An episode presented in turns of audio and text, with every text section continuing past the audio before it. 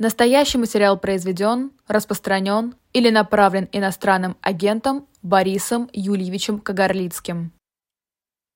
Я приветствую зрителей «Живого гвоздя». Меня зовут Василий Полонский. Сегодняшний эфир проведу для вас я. Сейчас в Москве 19 часов 5 минут. Сегодня в эфире у нас Борис Кагарлицкий, социолог, кандидат политических наук, главный редактор издания rapcore.ru. Борис, я вас приветствую. А, здравствуйте, очень рад вас видеть, быть в эфире «Живого гвоздя». Но просто сначала мне нужно очень быстренько все-таки извиниться перед зрителями и командой «Живого гвоздя», потому что на прошлой неделе сорвался по моей вине эфир. Э, возникла очень неловкая, дурацкая ситуация, потому что я должен был выступать э, в Транснациональном институте Амстердама, онлайн, естественно, из Москвы, и мне прислали время, я все прописал, вроде все сходится, все нормально, все по времени, так сказать, правильно. И потом только выяснилось, что они не уточнили, что речь идет о центральноевропейском времени – то есть два часа разницы, и, в общем, все съехало, и в итоге вот получилось то, что получилось. В общем, мне просто потом жалобы приходили от зрителей, что вот они пошли меня смотреть, включили «Живой гвоздь». Я рад за «Живой гвоздь», что все равно его включили, а вот, но меня там не было. И поэтому я еще раз просто должен и перед командой, и перед зрителями извиниться, потому что ну, недоразумение вышло, но мне нужно было тоже как говорится, тщательнее, да, как говорил Жванецкий, проверить. Это, это, прав, это правда, но мы точно на вас не обижаемся, потому что сейчас вы у нас в эфире, а зрители всегда вас рады видеть, сразу начали писать комментарии. И перед тем, как мы начнем наше особое мнение с Борисом Кагарлицким, я напомню нашим зрителям, может быть, кто-то впервые тут, чтобы обязательно ставили палец вверх. Наши зрители всегда это делают и благодарят нас за наши трансляции. Писали комментарии, потому что я ретранслирую их в том числе нашим гостям, и сегодня вот к Борису Кагарлицкому буду их переадресовывать, не только свои заготовленные вопросы. Ну и, конечно, ставьте колокольчик, чтобы не пропускать очередные эфиры, потому что вот видите, эфир с э, Борисом Кагарлицким перенесся, и поэтому вы могли бы его пропустить, если бы вам не пришло оповещение. В любом случае, спасибо большое, что смотрите наш канал. А мы начинаем. Ну, новость номер один сегодня в России – это то, что э, Си, лидер э, Китая приехал сегодня к Владимиру Путину, э, устроил такое интересное, там, э, удивительно, что вот это формальное выступление, которое снимают, э, разрешают снимать журналистам, оказалось сразу состоит из новостей, потому что Си э, пожелал Владимиру Владимировичу Путину удачи на выборах 2024 года, хотя Владимир Владимирович Путин не собирается в них участвовать. Уже Песков там начал его отмазывать, уже стал говорить о том, что господин Си имел в виду совсем другое и так далее, но Путин так кивнул головой. Хотелось сначала вот по этой ситуации спросить, все, это как бы э, китайский лидер проговорился о планах Владимира Владимировича, о которых мы и так, в общем, догадывались? Ну, я думаю, что это больше похоже на такую вот своеобразную ориентальную вежливость. Знаете, на Востоке э, к вежливости надо относиться очень осторожно. Знаете, можно раскланиваться, улыбаться – и это такая ритуальная вещь, но за ней может скрываться все что угодно, вплоть до желания даже и унизить своего собеседника. Я думаю, что, а, вообще-то говоря, председатель Си очень хорошо знает, очень хорошо осведомлен, очень хорошо подготовлен а, по поводу того, что происходит в России. И об официальных планах или неофициальных, соответственно, планах а, и Путина, и вообще российского руководства знает гораздо больше, может быть, нас. А, поэтому я думаю, что здесь был элемент, ну, как мы бы сказали, троллинга. А, то есть, ну, мы это все про вас знаем, ваши планы нам известны. Ну, мы вам желаем, желаем успеха. Но вот это желаем, желаем успеха звучит как-то очень сомнительно. И ну, я бы на месте Владимира Владимировича поежился бы от таких вот похвал. Но посмотрим. А, интересно, с чем прибыл а, Син Цзиньпинь а, в Россию? Он приехал своими 12 пунктами. А, что-то мне напоминает 14 пунктов а, Вудро Вилсона а, после Первой мировой войны. А, все, я думаю, читали эти пункты. Там довольно интересные есть формулировки. А, и, конечно же, интересно, что вообще Китай, если развернуть эти пункты, думает по поводу... А, целостности Украины, потому что, как известно, что после этой встречи он обещался созвониться с Зеленским, пока еще это не подтверждено. Как вам кажется, вот и правда основные цели приезда лидера Китая – это мирные переговоры между Россией и Украиной, которые Китай, видимо, собирается возглавить? Ну, я думаю, что это был бы для Китая очень выгодный вариант, потому что если бы, но это очень сильно если бы, и я думаю, что китайцы тоже это прекрасно понимают, но если бы это пошло по данному сценарию, а, то председатель Си, что называется, выскакивает вперед всех, а, потому что он как бы обходит в какой-то степени и Россию, и Запад. То есть он выступает в роли даже не посредника, а партнера и патрона всего этого процесса. И, э, в общем, предлагает условия, которые, в принципе, для Украины приемлемы, потому что все-таки первый пункт – это именно сохранение суверенитета и территориальной целостности государств. Если это понимать э, в буквальном смысле, потому что, конечно, тут могут быть всякие разночтения, но в буквальном смысле надо понимать очень просто, что все должно вернуться как минимум на э, те рубежи, с которых все началось 24 февраля, э, то есть э, покиньте занятые территории. А во всяком случае, ну, буквальное прочтение здесь только такое. Получается, ну, территориальная целостность, причем Украина же, по мнению Китая, остается в тех же самых границах, которые были до 22 э, года. И, э, понимаете, тут как раз и есть самая большая хитрость, потому что а если Россия, скажем, эти 12 пунктов в лице Путина, конечно, признает – а, то э, да, переговоры состоятся, они могут быть вполне успешными. Только есть одна проблема, что признание э, вот этих 12 э, пунктов, прежде всего первого пункта, означает очень неприятную вещь. Это означает, что Владимир Владимирович и его команда должны сказать, а зачем вообще все это было начинать? И это будет довольно трудно объяснить российскому населению, особенно на фоне вот этой вот ура-патриотической пропаганды, которая развернулась. Потому что, когда вам пообещали э, не то, чтобы там власть над Украиной, но и даже власть над миром, причем в самое ближайшее время, и э, вот просто, что называется, легко а тут там объясняют, что нет, не то, что не власть над миром, не власть над Украиной. И вообще все вернется на исходную точку, вот ровно туда, где было. И это хороший результат. На самом деле, действительно хороший результат. А, ну, в общем, это немножко трудно будет объяснить. Как ни странно, это труднее будет объяснить не нам с вами, это труднее будет объяснить вот тем, кто смотрит телевизор. А вот интересно, а Хочется поиграть. Я очень люблю играть в эту игру «Если». Вот mm хорошо, ситуация такая. Сегодня происходит эта встреча, там до 22 числа, и если э, Си спустя несколько дней созванивается с Владимиром Зеленским, и Зеленский говорит, окей, эти 12 пунктов меня устраивает. А Россия которая вот вы сами рассказали все эти условия, которые произошли после 24 февраля, начала так называемого СВО, специальной военной операции, а, по сути отступает и проигрывает, и теряет свои территории.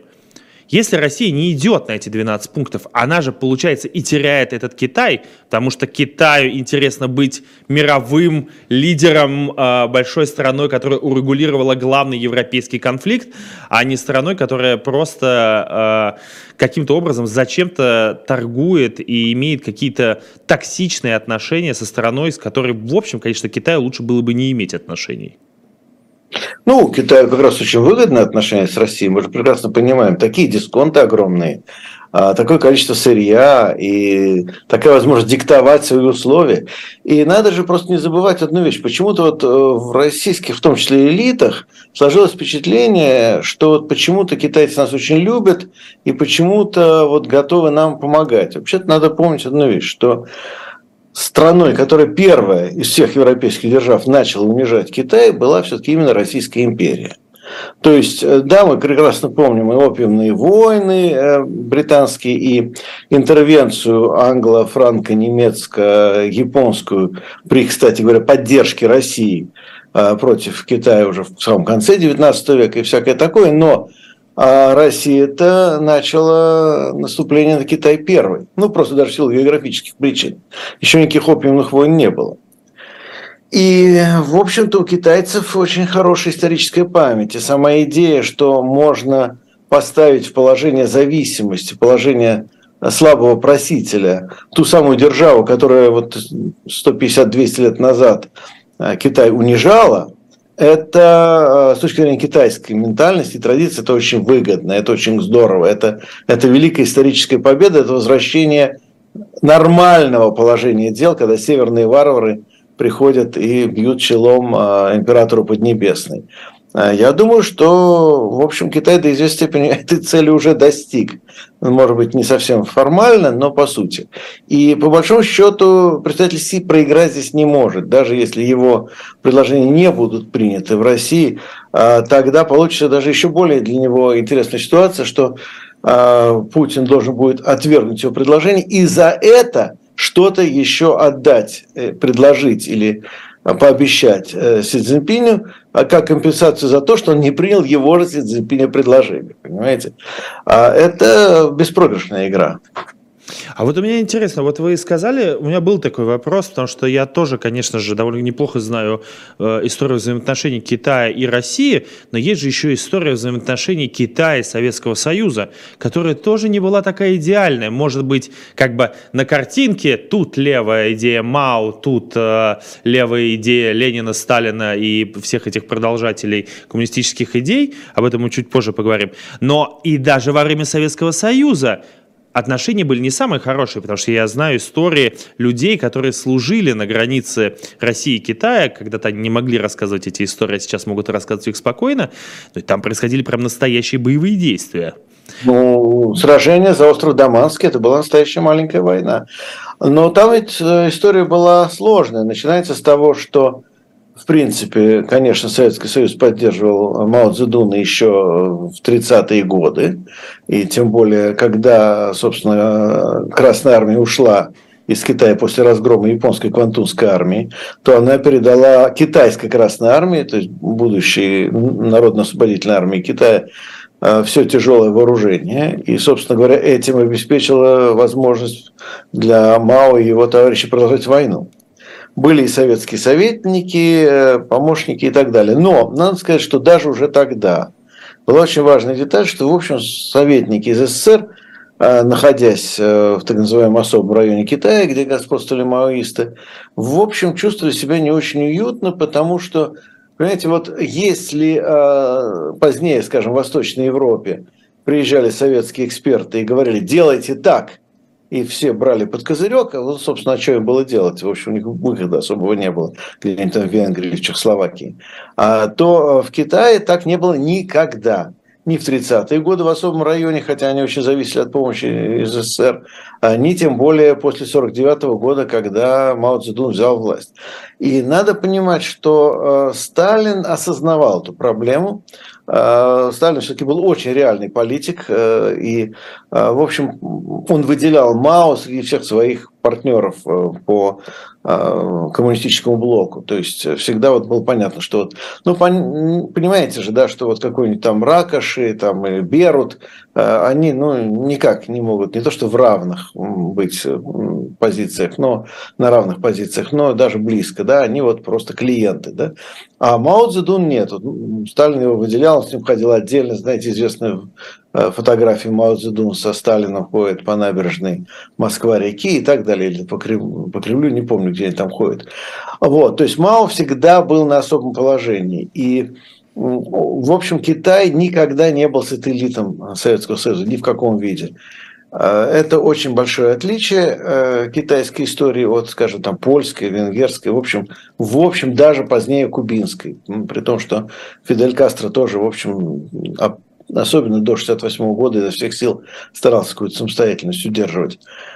Ну и потом, когда идет 20-й съезд, идет разоблачение Сталина, то обратите внимание, что а, Мао Цзэдун ведь не сразу начинает такую резкую атаку на СССР.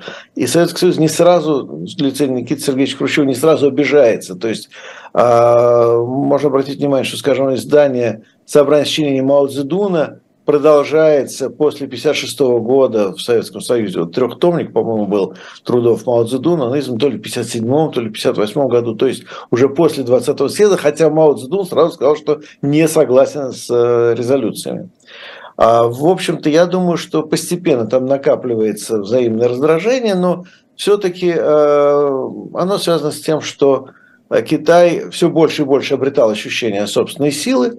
Мао Цзэдун все больше и больше обретал ощущение того, что он может быть альтернативным лидером мирового коммунистического движения после смерти Сталина. И, соответственно, на это он претендовал.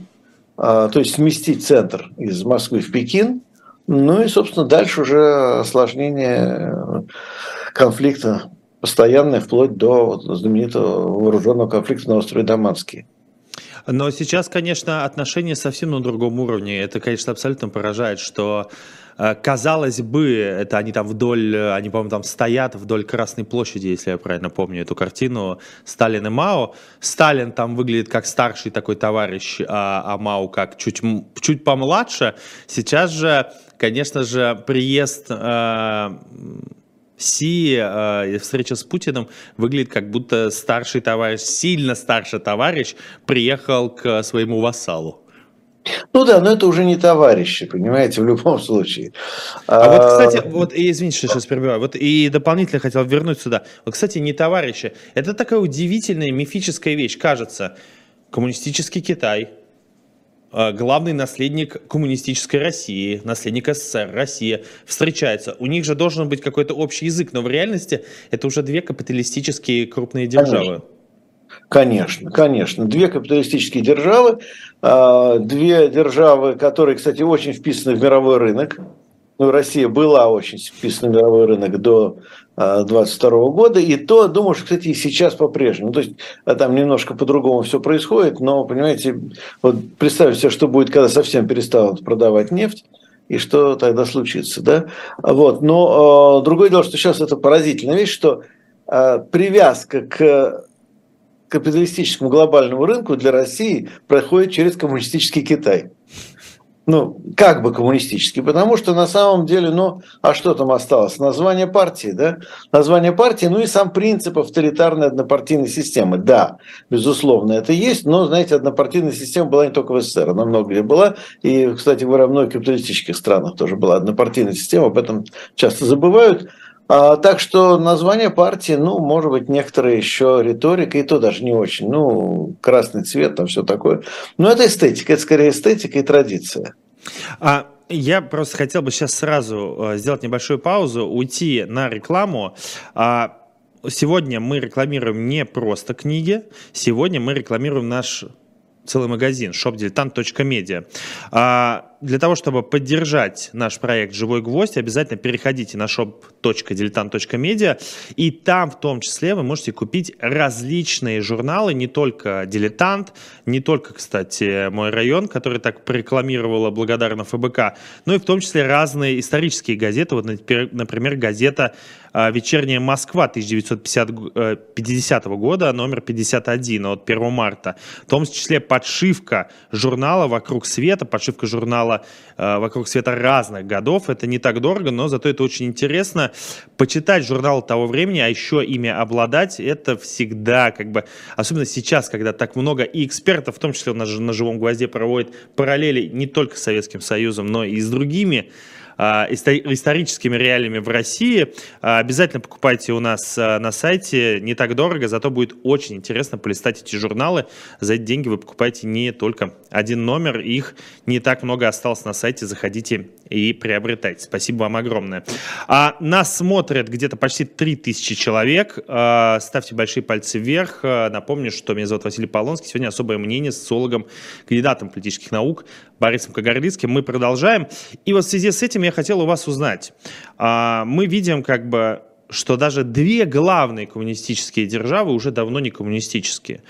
Мы видим, что в Париже проходят акции протеста, за которыми стоят в реальности никакие не левые, а неоправые, а, потому что они находятся в активной оппозиции. Мы видим, что левая идея сама по себе, какая бы она ни была, анархическая, коммунистическая, социалистическая, такая, она больше не возбуждает. Она не возбуждает общество, она не меняет какие-то реалии. Она или как партия КПРФ, в России или как социалисты в Швеции. А, они или борются, или как левые в Соединенных Штатах Америки, которые борются за животных, за права меньшинств, за феминизм. Как бы да, это тоже в том числе часть левой идеи, но это не та крупная левая идея, которой там мы говорили бы в начале 20 века, э, идея Маркса, Ленина, потом уже появившийся троцкизм. Я помню, как э, Джорджу Бушу приписывали, что он является троцкистом. Э, 8 лет об этом рассказывали байки. Куда это делось? Почему больше нету вот этой страсти левой? Ну, начнем все-таки с Франции. А насчет того, что там новые правые руководят, это чисто неправда. Действительно, там очень странная ситуация, когда национальное объединение, которое возглавляет Марин Ле Пен, то есть националисты, то есть правые, и э, непокоренная Франция, возглавляемая Жан-Люком Меланшоном, то бишь левые, э, одновременно атакуют правительство. Это правда, действительно. Но это давняя уже во Франции ситуация. Но, но, но, но. Э, нынешнюю конфронтацию э, возглавляют все-таки профсоюзы и левые партии. А роль национального объединения там очень маргинальна. И, ну, собственно, даже если вы посмотрите ролики, что там происходит на Плас Конкорд, там а, люди поют интернационал, размахивают красными флагами и так далее. А, опять же, во главе всего этого стоят все-таки красные профсоюзы, такие как Форс Уриер или э, СЖТ, да, Всеобщая конфедерация труда. А вот, то есть как раз э, происходящее во Франции событие – это такой любопытный маркер э, ну, своеобразного возвращения левых в э, политику именно в традиционном своем классовом, что называется, понимании.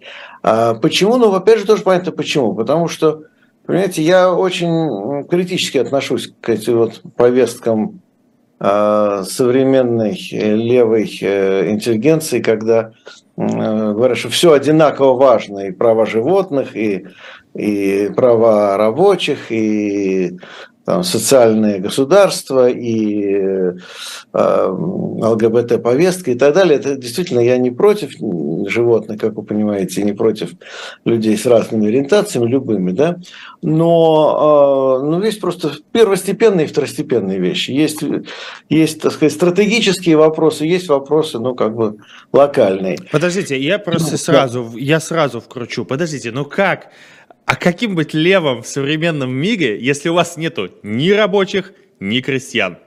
Ну как, есть и рабочие, и крестьяне. Ну просто, понимаете, какая разница, работаете вы за компьютером или за станком, понимаете?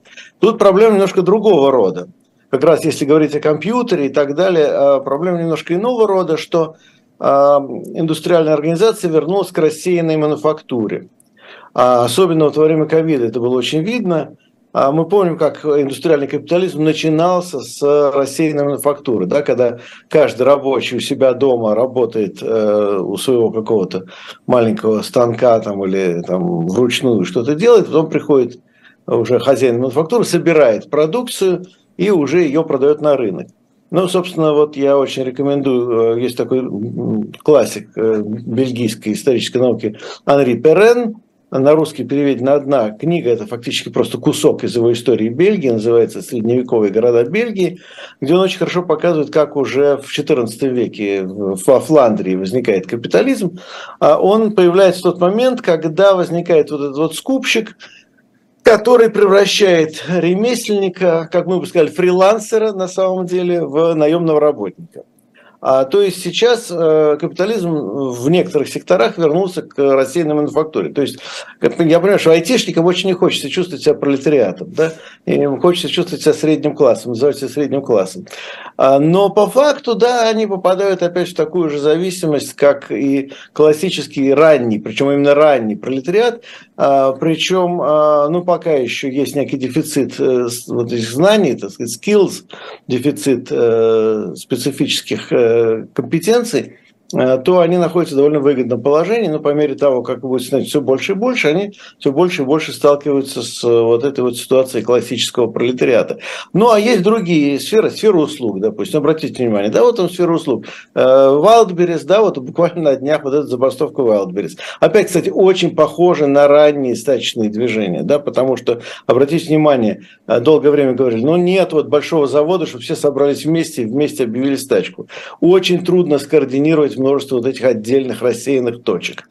Но смогли, сумели скоординироваться. И, э, опять же, ну, забастовка курьеров, да, известная история с э, профсоюзом курьер.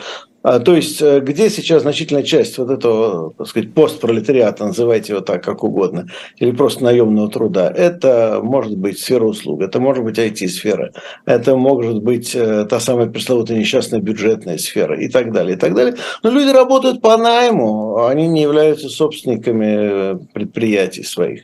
А поэтому, естественно, они ситуации пролетариев находится. Ну, нам не нравится уже это слово, потому что когда мы говорим пролетарий, то кажется, о, такой мужик с кувалдой, ты, простите меня, пожалуйста, я не то имею в виду совершенно.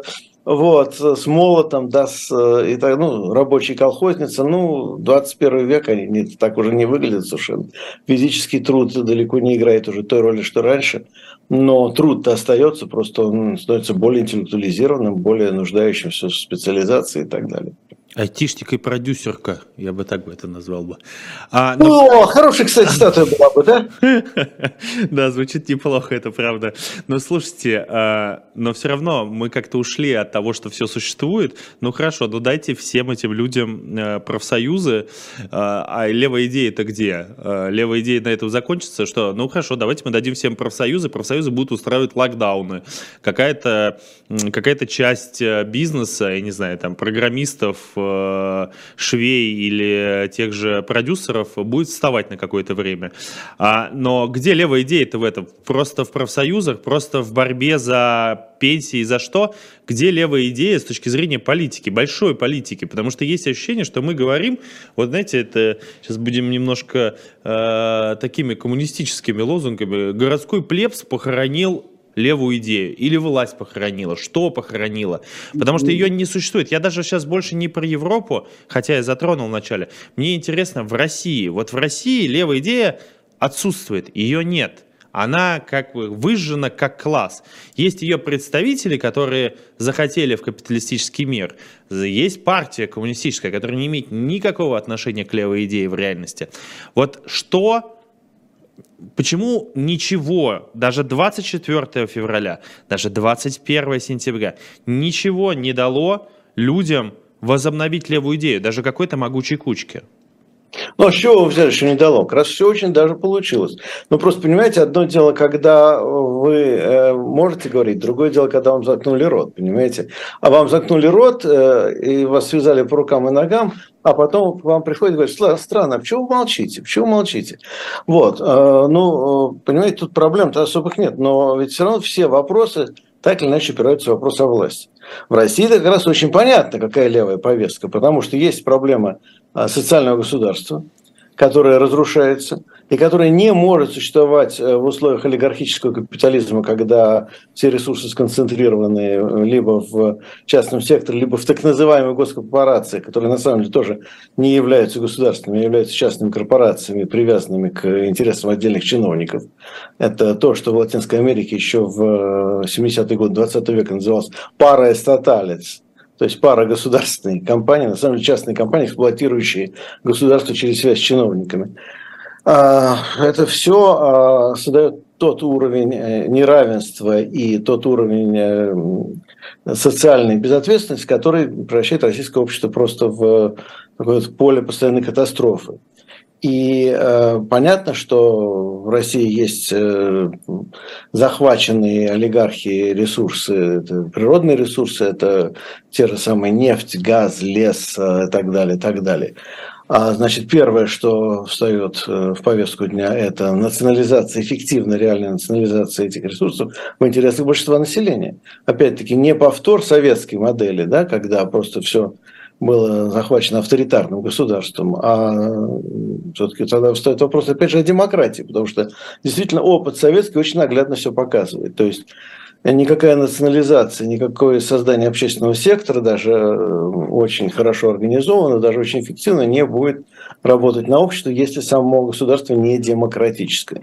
Поэтому привязка к демократии здесь совершенно очевидна. На мой взгляд, только левые в России-то и являются последовательными радикальными демократами, потому что для левых совершенно очевидно, что их социальная программа не может эффективно быть реализована иначе, как в условиях демократии. Вот, кстати говоря, для российских либералов это было совершенно не очевидно, что, кстати говоря, и привело к нынешней ситуации, потому что мы прекрасно помним, как либералы многие аплодировали расстрелу парламента, как на первом этапе а, путинской э, эпопеи э, либералы четко разделились на политических, которые были, в общем, естественно, с самого начала против того, что творилось, скажем, там с НТВ и так далее, и экономических либералов, которые прекрасно, просто прекрасно себя чувствовали при авторитарном режиме. А, так вот, э, ну, демократические социалисты в любом случае себя не будут хорошо чувствовать при авторитарном режиме. Нет. Их повестка так не может быть реализована. Я с вами согласен, но э, я разговаривал, вот совсем недавно брал интервью одного из ярких социал-демократов российских, именно политических, который остается в России. Вот вы произнесли очень важную фразу, что в России, если ты что-то скажешь лишнее, ты можешь получить от, от 5 и выше, как говорят сейчас. А, но почему либералы, даже правые либералы, а, либерал-демократы уехали и занимаются политической борьбой, как это делали левые в начале 20 века из-за границы. И это не казалось зазорно левым в начале 20 века, потому что их преследовали, потому что их убивали, потому что их сажали и так далее. Вот мой прадед именно сделал так, он был большевиком. Почему мы видим, как либералы, либерал-демократы, правые либералы – уехали за границу, чтобы продолжать заниматься активной политической деятельностью. Все, что вы сейчас сказали про левых, это такая социалочка. Мы будем бороться за права нуждающихся. Почему мы не видим ни одного яркого, большого левого лидера, который уехал и не продвигает среди этих же людей которые хотят в том числе, может быть не все, создать то самое демократическое государство, о котором вы говорите, на территории России, где левые тоже бы имели бы силу. Ну а зачем уезжать? Чтобы выйти из политики? Выехать из России сейчас, это значит полностью лишить себя всяких политических шансов. Сейчас абсолютно другая, принципиально другая ситуация, чем была в э, конце 19 века. А, ну вот я, например, вот вы говорите, а что делают э, российские левые? А вот я, например, принципиально не уехал. Вы прекрасно понимаете, что я тысячу раз мог уехать. Вы прекрасно понимаете, что меня принял бы любой западный университет, понимаете? А вы прекрасно понимаете, что мне можно было бы устроиться в любой западной стране, ну или там половине западных стран. И да, якобы заниматься там политической деятельностью. Я знаю, что политической деятельностью нужно и можно заниматься только и именно в России сегодня. Потому что все будет происходить, решаться только и именно здесь, и именно внутри. И, кстати, будет решаться очень скоро. Очень скоро это мы посмотрим. Просто хочется, знаете, Э, видеть многополярность российской политики. Хочется, как в 1914 году, услышать э, лозунг э, Ленина, я вам напомню, для зрителей, вы-то, конечно, знаете, а, поражение своим правительством, которое повлияло, мне кажется, и на Германию, и на Россию, и социал-демократы и там, и там услышали Владимира Ильича.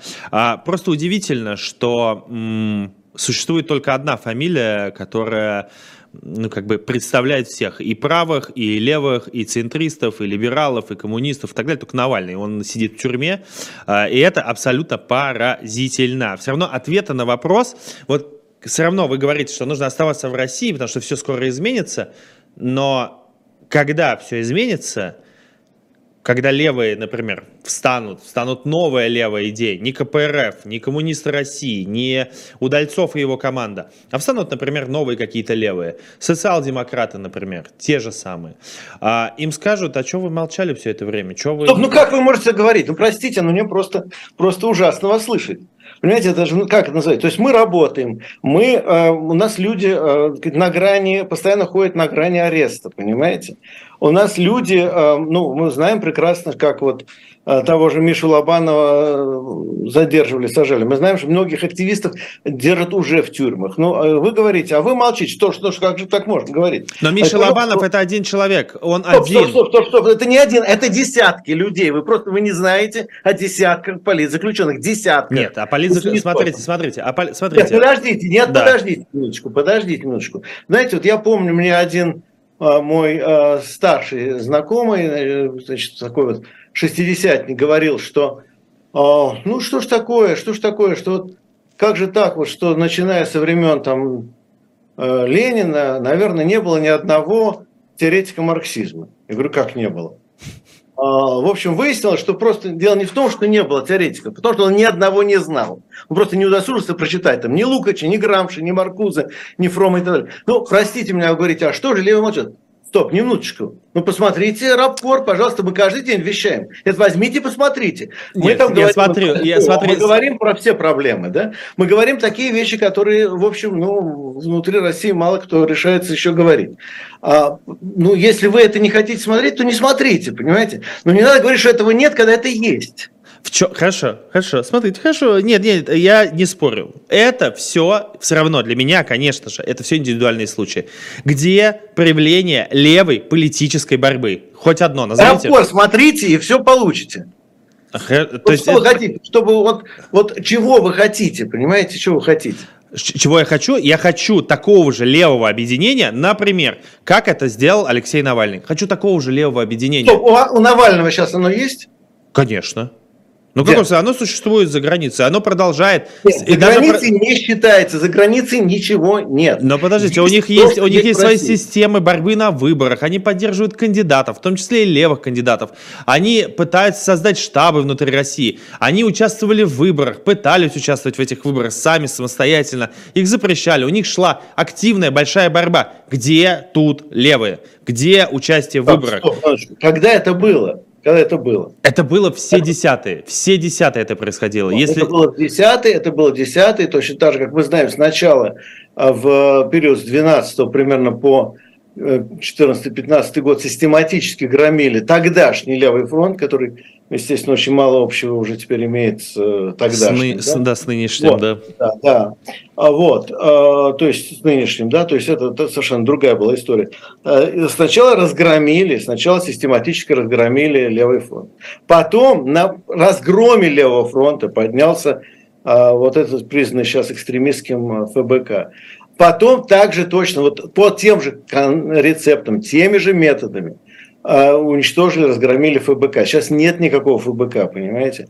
А, ну, объявили экстремистской организацией, соответствующим образом с ней поступили. А, Любая политика, любая организационная, организованная политика в России возникнет только после того, как будут э, ну, созданы соответствующие условия для легальной организационной деятельности. В России сегодня для легальной оппозиционной организованной деятельности условий нет. А Призывать людей создавать какие-то организации – это провокация, по сути дела, потому что все равно эти организации созданы не будут. А, то есть э, даже не то, чтобы вот там это правильно или неправильно, да, они не будут созданы, они не, не имеют условий, в них не будут люди вступать, потому что для этого, э, ну, скажем, сейчас нету возможности. Когда они возникнут, то посмотрим, кто организуется лучше и быстрее. Это правда, но э, честно вам скажу, что после разгрома, так называемого разгрома Левого фронта, э, ничего яркого не было в течение, получается, 7-8 лет. Э, Все равно от левых не было чего-то такого же яркого э, и такого же впечатляющего, как, например, от либералов. Хотя я принадлежу скорее э, сам вот как не журналист, а как человек, сам к левым идеям. А давайте немножко по новостям. Левые обсудили, поругались, накричали друг на друга. А, но поймите меня правильно, я оцениваю как а, молодой человек, который очень сильно в свое время был внедрен в разные а, левые политические организации и говорю о том, что некуда было пойти. А, смотрите, Хочется немножко по нынешним новостям пробежаться, а, по последним. Поездка Владимира Владимировича в Мариуполь. А какую реакцию у вас вызвала? Ответ, с вашей точки зрения, это Зеленскому, который ездил на линию фронта, в том числе недалеко от Бахмута, он был, сам Бахмут ездил и так далее. Или это какая-то своя пиар-акция, посвященная чему-то другому? Ну, это спрашивайте у политтехнологов кремлевских. Мне это совершенно неинтересно. Более того, я думаю, что это особенно никто не заметил. Ну, то есть есть телезрители, которые это все посмотрели, но они и так смотрят телевизор каждый день, понимаете? То есть это не событие, которое на что-то влияет, что-то меняет, и даже которое имеет какой-то смысл, кроме отчетности. А вот вам не кажется, что из-за этого мероприятия целый концерт отменили в честь присоединения Крыма? Ну отменили, но опять же, это, говорится, их проблема. А вот женщина, которая кричит, это спустя там 12 часов люди расслышали о том, что это все, это все поклеп, а дальше спорно, что она говорит э, президенту, но имея в виду те самые потемкинские деревни, которые выстроены были для президента. А вообще, как вам кажется, а возможно ли, чтобы Мариуполь стал российским городом? Ну, как, опять же, что... Вот, вот идеологически, что идеологически имеется в виду, чтобы там как бы люди поняли, что в России им лучше, чем в Украине. Ну, в нынешней России всем, в общем, не очень хорошо. А, кстати говоря, и в Украине было не очень здорово, но это уже, так сказать, другая проблема. А, понимаете, э, сейчас же все это не более чем, так сказать, вот временные статусы, да?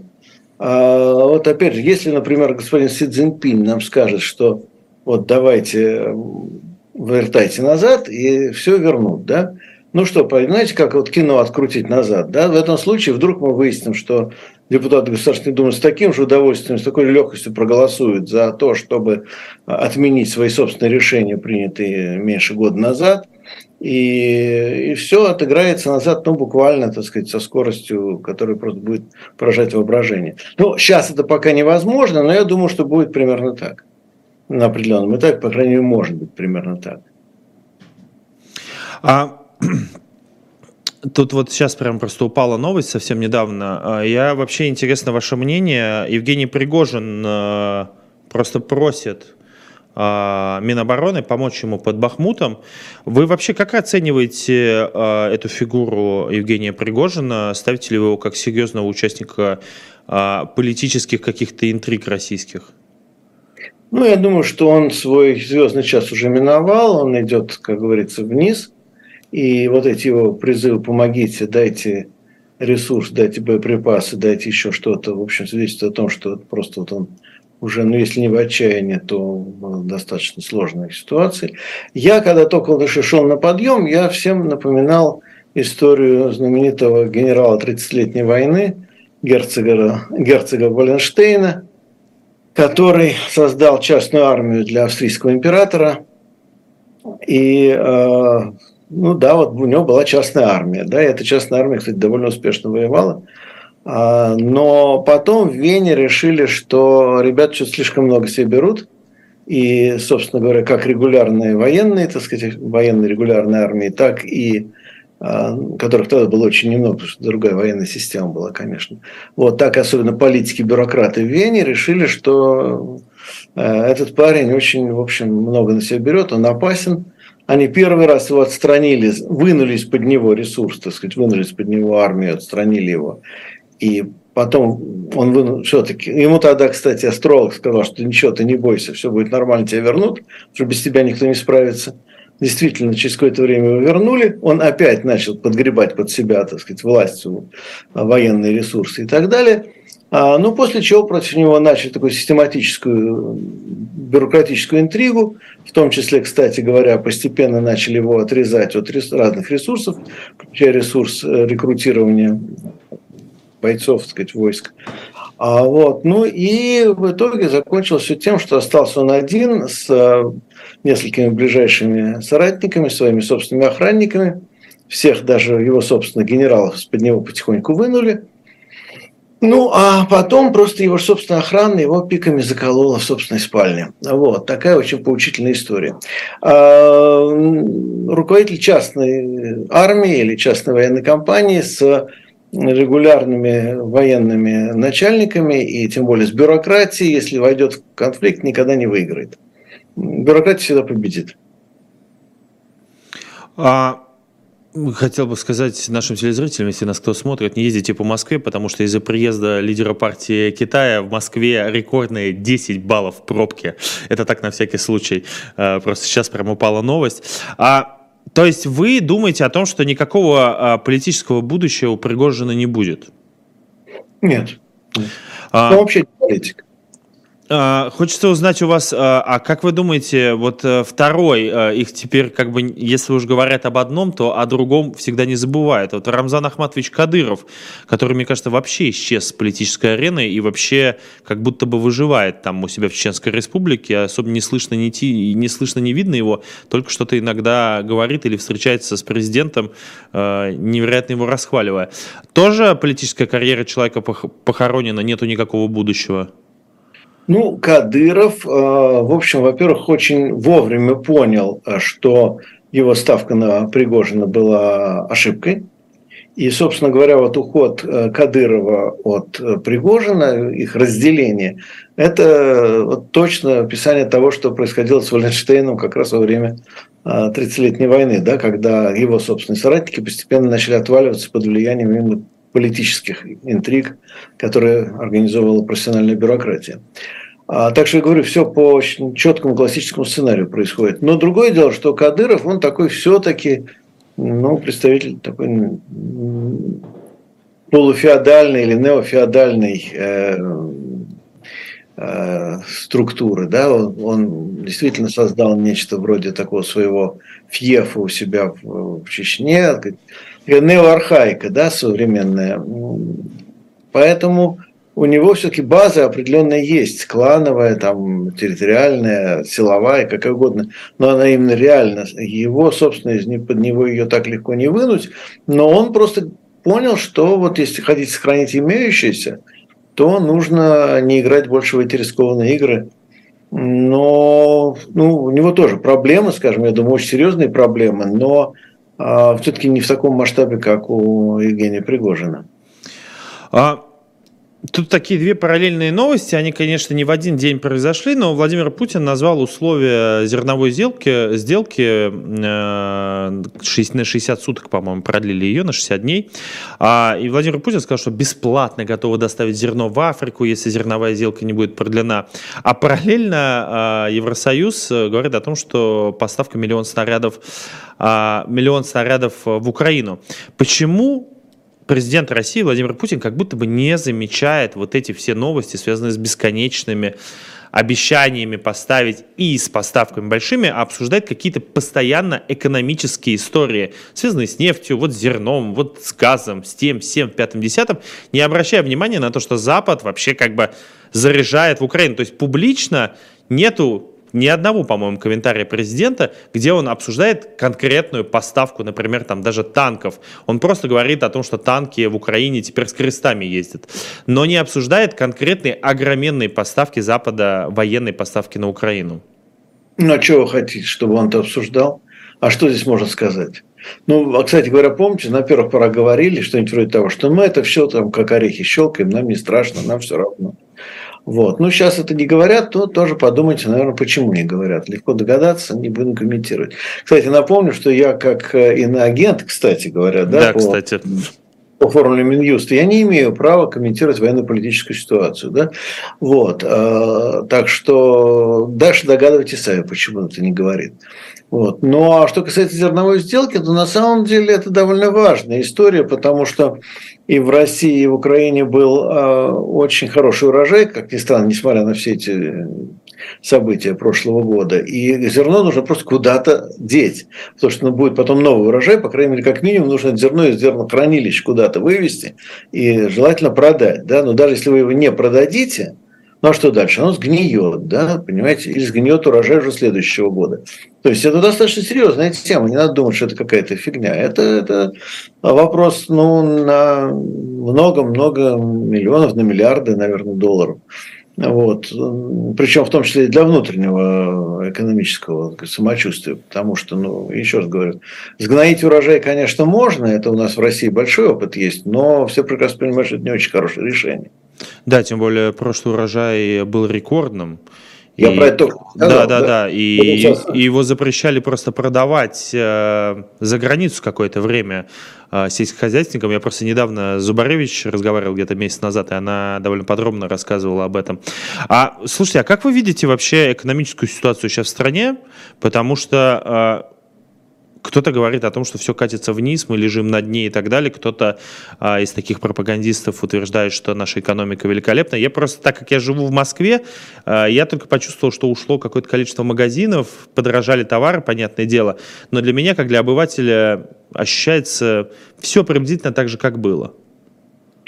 А, ну, в общем-то, понимаете, экономика точно леж... не лежит на дне, потому что если вот мы лежали бы сейчас на дне, то все было бы хорошо потому что, как известно, если дно, то все действительно уже дальше хуже не будет.